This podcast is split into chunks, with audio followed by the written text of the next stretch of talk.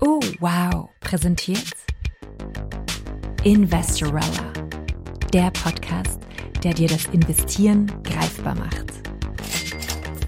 Von Larissa Krawitz. Hallo und willkommen bei Folge 47 von Investorella. Nach 20 Jahren in der Finanzindustrie macht dir Larissa Krawitz das Investieren greifbar. Und das jeden Mittwoch. In der letzten Woche ging es in diesem Podcast um Finfluencerinnen, die es mit ihren Followerinnen nicht so ehrlich nehmen, beziehungsweise keine Ahnung haben, was sie da eigentlich tun. Und in der letzten Zeit ist mir aufgefallen, dass sehr viele dieser Finfluencer mit Trading und vor allem mit Optionstrading Workshops werben. Und da sind bei mir wirklich alle Alarmglocken losgegangen. Warum? Ganz einfach, weil Optionen und Optionshandel sehr, sehr risikobehaftet sind. Ich würde nicht so weit gehen und zu sagen, es ist gefährlich, denn wenn du weißt, was du tust, dann ist es okay. Aber gerade für Anfängerinnen und Anfänger, die sich auf Instagram oder auf Social Media oder auf TikTok irgendwie weiterbilden wollen, ist das Thema Optionstrading und eigentlich auch das Thema Trading, aber vor allem das Thema Optionstrading absolut ungeeignet. Und in dieser Folge werde ich euch genau erklären, warum. Ich werde aber auch etwas anderes machen. Ich werde vorgreifen und ich werde euch hier die Strategien erklären, die von sehr vielen Finfluencern promoted werden, damit du nicht Gefahr läufst, tausende Euro für irgendeinen Optionsworkshop zu zahlen, der Strategien enthält, die du eigentlich auf Wikipedia nachlesen könntest. Fangen wir mal mit den simpelsten Dingen an. Was ist eigentlich eine Option? Definition. Definition. Es gibt verschiedene Arten von Optionen. Optionen können sehr, sehr komplex werden, aber die zwei simpelsten Optionen, die wir jetzt am Kapitalmarkt haben, sind Kaufs- oder Verkaufsoptionen, also Call-Optionen oder Put-Optionen. Wie funktioniert eine Call-Option? Da hast du einen Optionspreis und du hast einen sogenannten Strike-Price. Der wird meistens mit X, also Strike, angezeigt. Da hast du zum Beispiel eine Option auf ein Wertpapier, auf einen Rohstoff, auf einen Index. Die Option hat immer eine gewisse Laufzeit. Und wenn dieser Index oder sagen wir mal diese Aktie über dem Strike Price notiert, dann kannst du deine Call-Option auslösen. Das heißt, du kannst zu dem Strike Price kaufen und gleichzeitig höher am Markt verkaufen. Also das ist mal die klassische Call-Option, die Kaufoption. Das Spannende daran ist, wenn du sagst, okay, ich gehe davon aus, dass ein Wertpapier sehr stark steigen wird und ich möchte dieses Wertpapier aber günstig erwerben, dann kannst du sagen, okay, ich kaufe mir mal meine Call-Option und dann kann ich es zu einem günstigeren Preis kaufen. Ich gehe davon aus, dass es mega stark steigt und dann verkaufe ich es gleich zu dem teureren Preis. Das ist dann, wenn der Strike übertroffen wurde, sieht man das dann im Optionspreis, das wird dann de facto eingepreist. Das Gegenteil davon ist die Put-Option.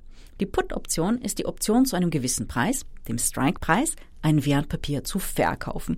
Und Put-Optionen kann man zum Beispiel anwenden, um sich abzusichern. Das heißt, ich kann sagen, okay, hm, die Märkte sind ganz gut gelaufen und so. Ich äh, befürchte aber, dass es nächstes Jahr mehr Volatilität am Markt geben wird, dass die Kurse sehr stark fallen, möchte mein Portfolio nach unten absichern. Das heißt, ich check mir jetzt eine Put-Option und da kann ich dann immer zu dem gewissen Strike-Price verkaufen, egal wo der Kurs steht. Und natürlich habe ich dann einen Gewinn, weil verkaufen kann auf einem Preisniveau, das über dem Preisniveau in der Zukunft ist, wenn die Märkte stark fallen. So funktionieren Call- und Put-Optionen. Und da gibt es dann verschiedene Strategien, die nennen sich Straddle und Strangle. Und was man dabei macht, ist, man kombiniert Call- und Put-Optionen. Und dann kann man sagen, ich kombiniere sie mit dem gleichen Strike Price oder mit zwei Strike Prices, die ein bisschen auseinander sind. Und dadurch kriege ich quasi so ein Gewinnprofil, mit dem ich Geld verdiene, wenn sich die Märkte stark bewegen, egal in welche Richtung.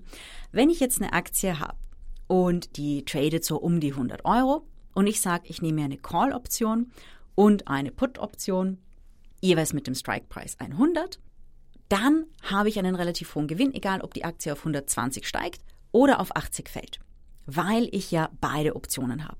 Das Risiko, das ich hier trage, ist natürlich der Preis dieser beiden Optionen. Die muss ich einkaufen. Ich kann diese Strike Prices auch weiter auseinandersetzen. Das heißt, ich sage, meine Call-Option hat einen Strike von 110, meine Put-Option hat einen Strike von 90, dann habe ich geringere Optionspreise.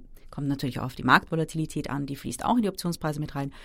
Und dann habe ich erst meinen Gewinn, wenn die Aktie über 110 steigt, beziehungsweise unter 90 fällt. Den Optionspreis selbst muss ich dann natürlich noch einrechnen. Ja.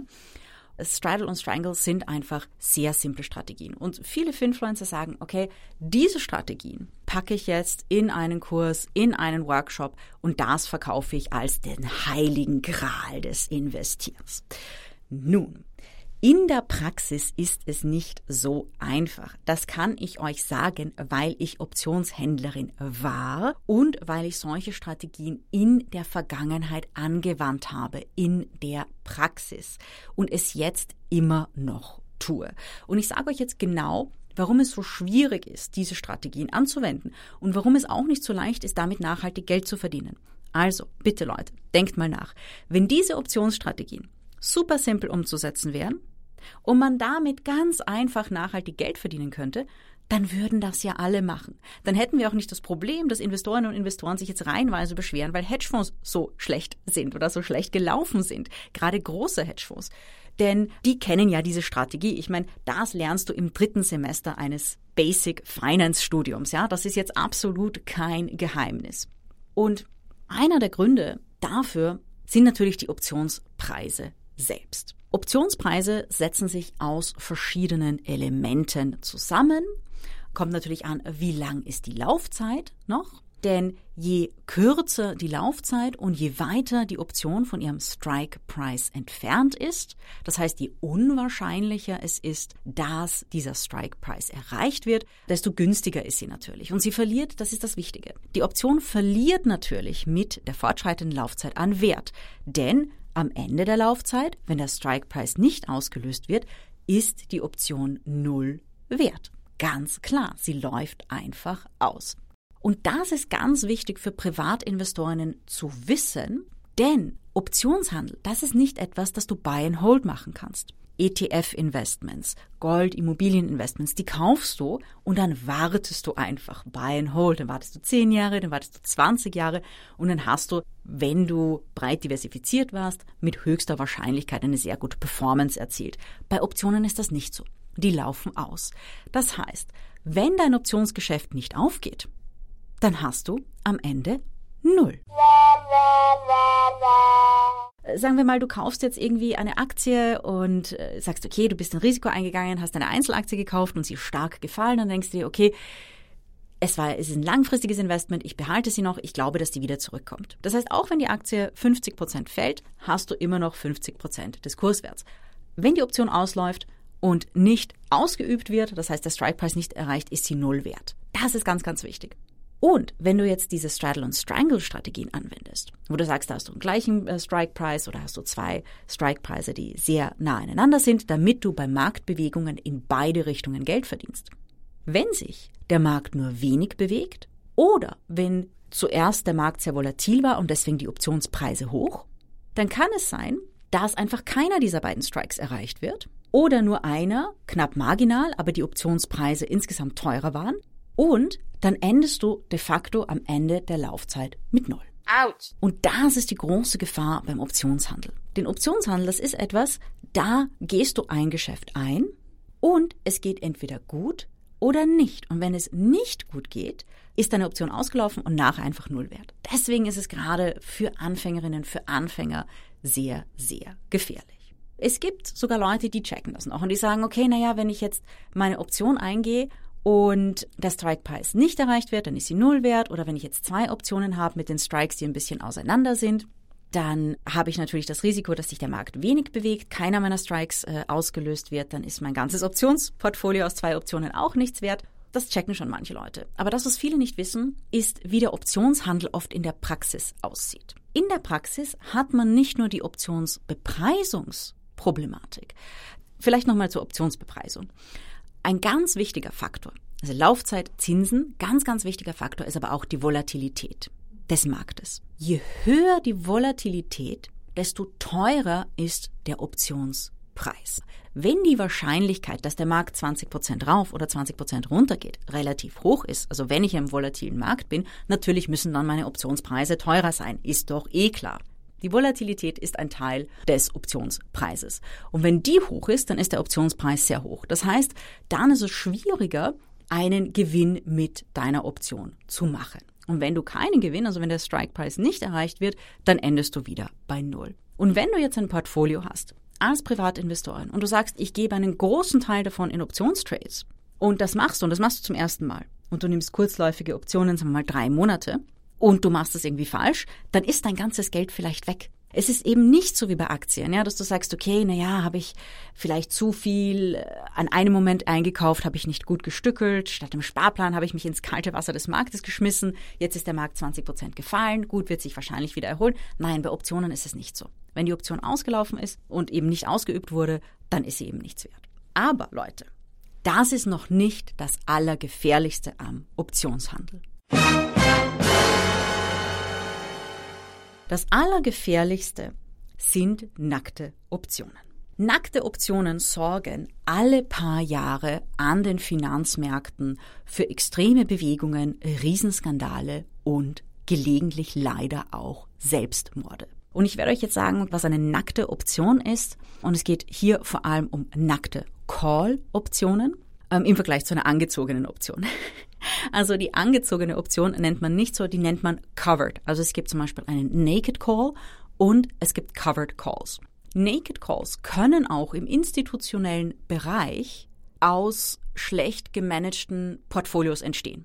Also aus Versehen, also ohne dass das jemand absichtlich macht, kann es sein, dass eine Naked Call Option entsteht. Was ist da das Problem? Man kann Optionen auch verkaufen. Das heißt, wenn ich sage, okay, na, ich gehe die Optionen nicht ein, um darauf zu spekulieren, dass der Markt sich in die eine oder die andere Richtung stark bewegen wird, sondern ich kann nur sagen, ich mache das Gegenteil. Ich verkaufe anderen Leuten diese Optionen. Das nennt man Optionen schreiben. Ja? Und sagen wir mal die Call-Option. Ja, sagen wir mal, ich verkaufe eine Call-Option. Das kann ich machen, wenn ich sage, ich habe jetzt ein Aktienportfolio, ich habe so und so viele Aktien in diesem Portfolio und ich verkaufe eine Call-Option. Das nennt man Covered Call-Strategie. Wenn ich die Option verkaufe, dann bekomme ich natürlich den Optionspreis und ich sage, der Strike-Preis ist 30 Prozent über dem aktuellen Kursniveau. Und wenn der Kurs dieser Aktien wirklich um 30 Prozent steigt, dann kann jemand die Call-Option ziehen und ich muss diese Aktien hergeben. Das heißt, ich als Investorin bin leider meine Aktien los, aber sie sind schon mal um 30 Prozent gestiegen. Ich habe diese Optionsprämie bekommen und ich habe halt eben de facto meinen Gewinn nach oben hin mit diesen 30 Prozent limitiert. Und wenn diese Aktie fällt, dann behalte ich einfach meinen Optionspreis, weil die Option wird ja nicht ausgeübt. Das nennt man Covered Call Strategie. Es gibt aber auch etwas, das noch gefährlicher ist, und das ist der Naked Call. Das ist, wenn man eine Call-Option verkauft, ohne die Aktie zu besitzen. Und das ist richtig, richtig gefährlich, denn ein Aktienkurs kann sehr, sehr schnell sehr, sehr hoch steigen wenn zum Beispiel eine Übernahme kommt, wenn das Unternehmen richtig gute News hat, wenn es einfach irgendeine so Marktanomalie gibt. Und wenn ich dann einen Naked Call geschrieben habe, eine Call-Option geschrieben habe, und dann habe ich vielleicht ein, zwei Euro dafür bekommen und die Aktie steigt aber, sagen wir, von 100 auf 200 Euro, dann habe ich vielleicht ein, zwei Euro bekommen, aber sagen wir mal, der Strike war bei 120 und dann mache ich aber hier 80 Euro Verlust, denn ich muss ja eigentlich diese Aktie einliefern. Oh my God. Und das ist natürlich schmerzhaft, wenn ich zwei Euro Optionsprämie bekomme und 80 Euro Verlust mache. Wenn diese Aktie noch höher steigt, dann habe ich vielleicht zwei Euro Optionsprämien bekommen, aber 80 oder 180 oder mehrere hundert Euro Verlust gemacht. Und das ist das Gefährliche an diesen Naked Calls. Und das ist halt etwas, mit dem Privatinvestorinnen echt nicht herumspielen sollten. Bei Put-Optionen, da hast du natürlich die gleiche Gefahr, aber man, man sagt irgendwie, ja, es ist nicht so schlimm, denn eine Aktie kann nur auf Null fallen. Sie kann nicht irgendwie auf minus 500 fallen, aber sie kann theoretisch unendlich steigen. Sie kann auf Null fallen, aber sie kann auf unendlich steigen. Und deswegen hat man da ein extremes Risiko. Und dieses Risiko, wenn man sich nicht gut mit Optionen auskennt, kann auch einfach passieren, dass man sagt, okay, ich mache vielleicht eine Straddle- oder Strangle-Strategie mit, mit einer Put- und einer Call-Option. Äh, oder ich verkaufe halt einen Straddle oder Strangle, um halt diese so beiden Optionsprämien zu bekommen. Und ich versuche mich da mit den Strike Prices, dass sie so weit auseinander sind, ähm, dass ich da quasi gehedged bin. Aber da kann es halt einfach passieren, dass ich die Fristigkeiten falsch erwische. Also das ist das eine. Es ist extrem, extrem, extrem gefährlich. Es ist auch so, dass seriöse Banken dich das natürlich nicht machen lassen. Die wissen das, ja. Aber es gibt natürlich Broker, die ich möchte nicht sagen weniger seriös sind, aber das sind so semi-professionelle Broker, die das sogar erlauben. Und das ist natürlich etwas, gerade im Privatpersonenbereich solltest du das gar nicht machen. Das ist mal das eine. Das ist das Finanzmathematische. Aber ich möchte nochmal auf das Praktische zurückkommen. Es gibt einige Broker, bei denen man auch als Privatperson relativ einfach Optionen handeln kann. Das, was man dabei aber wissen muss, ist, dass diese Broker meistens Broker slash Market Maker sind. Das heißt, du verkaufst die Optionen, die du handelst, an diesen Broker und du kaufst sie von diesem Broker. Das heißt, du handelst sie mit diesem Broker und nicht direkt an der Börse. Und da kann es dir auch passieren, dass hier einfach Preise gestellt werden, die sehr, sehr weit vom Markt weg sind, gerade wenn du starke Bewegungen hast. Das heißt, es kann sein, dass du einen Options Trade eingehst und dass du auch richtig liegst, aber dass du dann die Preise, die du eigentlich am Markt haben solltest, von deinem Market Maker slash Broker nicht bekommst. Ich hatte da mal ein ähnliches Erlebnis, denn es gibt nicht nur Optionen, sondern es gibt auch Optionsscheine. Und ich erkläre euch einmal, was da der Unterschied ist zwischen Optionen und Optionsscheinen. Optionen werden an der Börse gehandelt und die sind standardisiert. Das heißt, da gibt es gewisse Strike Prices und gewisse Laufzeiten, die eigentlich von der Börse vorgegeben sind und die Market Maker sind, da gibt es eben Market Making Verpflichtungen, die sagen, hey, du musst Preise stellen für diese und diese und diese Optionen und die sind standardisiert. Dann können Investmentbanken noch Optionsscheine auflegen, die nicht standardisiert sind. Die können eine längere, kürzere Laufzeit haben, andere Strike Prices und manche davon sind auch an Börsen gelistet, aber manche davon werden hauptsächlich eben mit dem Market Maker gehandelt. Und ich habe einmal, das ist Ewigkeiten her, da habe ich selbst im Handel gearbeitet, das heißt 2005, 2006, 2007, gab es eine Aktie, die Bet Win, heute heißt sie B-Win. Und ich habe mir einen Optionsschein gekauft und es war kurz vor Laufzeitende. Dieser Optionsschein, ich glaube, der hatte noch eine Woche oder zwei Wochen übrig, hat ein paar Cent gekostet. Und ich dachte mir, ich bin sehr bullisch auf diese Aktie. Ich hatte sie ja jeden Tag vor mir, ich konnte sie jeden Tag am Schirm beobachten. Und ich habe mir diesen Optionsschein gekauft, den habe ich halt irgendwie gesehen. Und dann war es wirklich so, dass die Aktie um, ich glaube, vier oder sechs Euro gestiegen ist. Mein Strike wurde ausgelöst und ich hatte wirklich innerhalb von einer Woche bei diesem Optionsschein, den ich um ein paar Cent gekauft hatte, vier, ich glaube, es waren vier Euro verdient. Und ich bin natürlich sofort eben zu Bloomberg hin, die äh, Bet-in-Win oder B-Win-Aktie ist raufgeschossen. Ich dachte, ich muss sofort meinen Optionsschein verkaufen. Den habe ich ein paar Cent gekauft und jetzt ist er zwischen drei und vier Euro wert. Und dann habe ich auf den Bloomberg-Schirm gestarrt. Und der Market Maker hat den Preis nicht bewegt. Say what? Das heißt, ich konnte meinen Optionsschein nicht verkaufen zu seinem theoretischen Preis. Weil in der Praxis hat sich der Market Maker gesagt, hey, wenn ich jetzt Ihren Optionsschein wieder abkaufe, dann mache ich natürlich einen Riesenverlust. Das heißt, ich warte einfach, ich lasse den alten Preis, den ich gestern gestellt habe, ich lasse den einfach so stehen und ich warte einfach, bis sich diese Aktie beruhigt. Und es war natürlich ein, ein, kurzer Kursausschlag nach oben. Und ich bin vor dem Bildschirm gesessen. Ich hätte am liebsten mein Bloomberg-Keyboard genommen und auf den Bildschirm geschmissen. Ich war rot. Ich habe angefangen zu schwitzen. Ich war total fertig. Mein, mein Kollege hat mich angeschaut. So, Larissa, passt alles? Alles okay mit dir? Und ich so, ja, ja, es ist alles okay, es ist alles okay. Und eigentlich dachte, nein, es ist nicht okay. Ich habe hier tausende Euro verdient, aber der Market Maker lässt mich meinen Optionsschein nicht verkaufen. Das ist ebenfalls eine Gefahr. Und ich kann euch sagen, diese Art von Frusterlebnis wollt ihr nicht haben. Und das ist genau die Sache. Und leider ist es so, dass viele Finfluencer eben mit Brokern werben, die Broker slash Market Maker sind. Und da kann dir genau das passieren. Das heißt, du hast dann deine Optionspreise irgendwo. Es kann sein, dass du nicht zu einem vernünftigen Preis aus dieser Option rauskommst, aus deiner Position rauskommst. Gerade in diesem Optionsscheinmarkt, bei Market Making, ja, oder wenn es eine illiquide Optionsschein ist, selbst wenn der börslich gelistet ist, da kann es einfach sein, dass das Produkt so illiquid ist, dass du dann einfach keinen ordentlichen Preis kriegst und aus deiner Position nicht mehr ordentlich rauskommst. Das ist wirklich, wirklich, wirklich frustrierend. Ich bin dann bei meinem Handelsschirm gesessen, die B-Win-Aktie ähm, hat sich dann wieder erholt, ist wieder auf das Niveau zurückgefallen. Dann schaue ich auf meinen Bloomberg-Screen, ja, ein, zwei Stunden später oder so. Optionsscheinpreis hatte sich immer noch nicht bewegt und ich war halt einfach mega, mega, mega, mega, mega, mega frustriert. Und das sind die Gefahren, auf die euch Finfluencer nicht hinweisen werden. Die wirklichen Gefahren beim Optionshandel neben den finanzmathematischen Gefahren stecken auch im Detail. Und ich möchte euch dazu noch etwas sagen. Es gibt einige Broker, und das sind meistens Broker, die eben Broker slash Market Maker, die eben Optionshandel anbieten oder CFD-Handel anbieten. Wenn ihr auf die Seiten dieser Broker geht, dann werdet ihr etwas sehen, das euch an Zigarettenschachteln erinnert. Ihr wisst ja, auf den Zigarettenschachteln steht oft, Rauchen schadet ihrer Gesundheit und da sind so hässliche Bilder von Raucherlungen drauf, ja. Ähm, diese Broker haben das mittlerweile auch.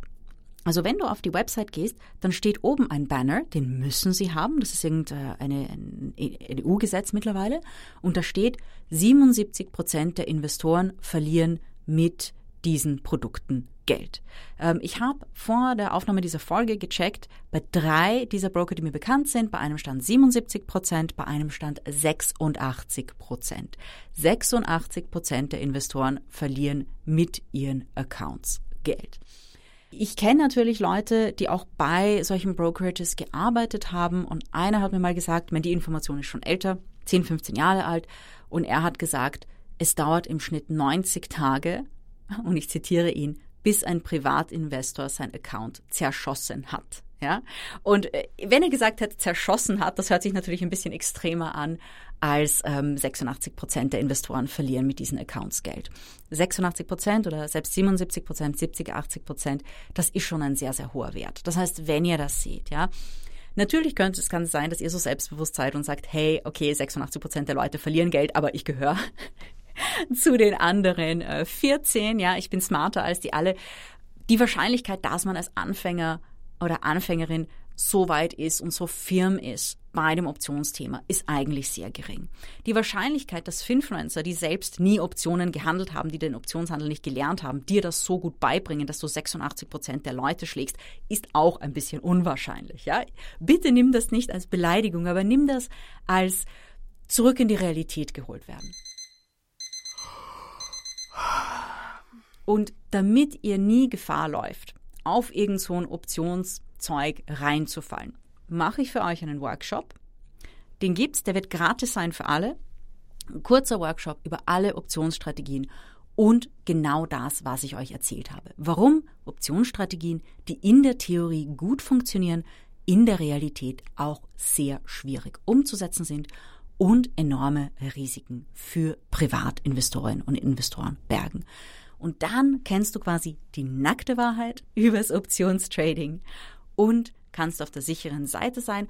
Und falls du wirklich schon die Erfahrung hast, falls du wirklich ein großes Portfolio hast, oder sag mal, falls du dich doch für ein Finance-Studium entschieden hast oder eine monatelange Ausbildung und vielleicht idealerweise auch noch ein, zumindest ein Praktikum im Optionshandel gemacht hast, dann kannst du dich wirklich im Wissen der Risiken in diesen Bereich begeben. Aber wenn es das erste Mal ist, dass du investierst, Bitte halte von allem, was mit Optionen zu tun hat, Abstand.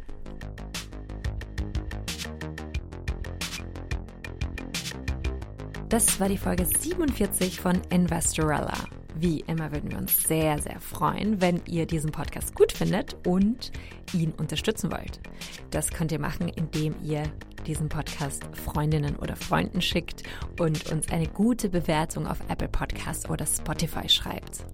Und wenn ihr noch mehr Hörstoff braucht, empfehlen wir euch heute den Oh Wow Podcast Philosophieren mit Hirn mit der Philosophin Liz Hirn. Da geht es um unterschiedliche Fragen des Lebens, wie zum Beispiel, ist die Zukunft weiblich? Muss man seine Familie mögen? Wie tierisch ist eigentlich der Mensch? Und hält die Zukunft, was sie verspricht? Wir hören uns nächste Woche wieder. Bis dahin, bleibt gesund und Passt auf euch auf. Baba. Investorella, der Podcast, der dir das Investieren greifbar macht. Von Larissa Krawitz. Dieser Podcast wurde präsentiert von Oh, wow.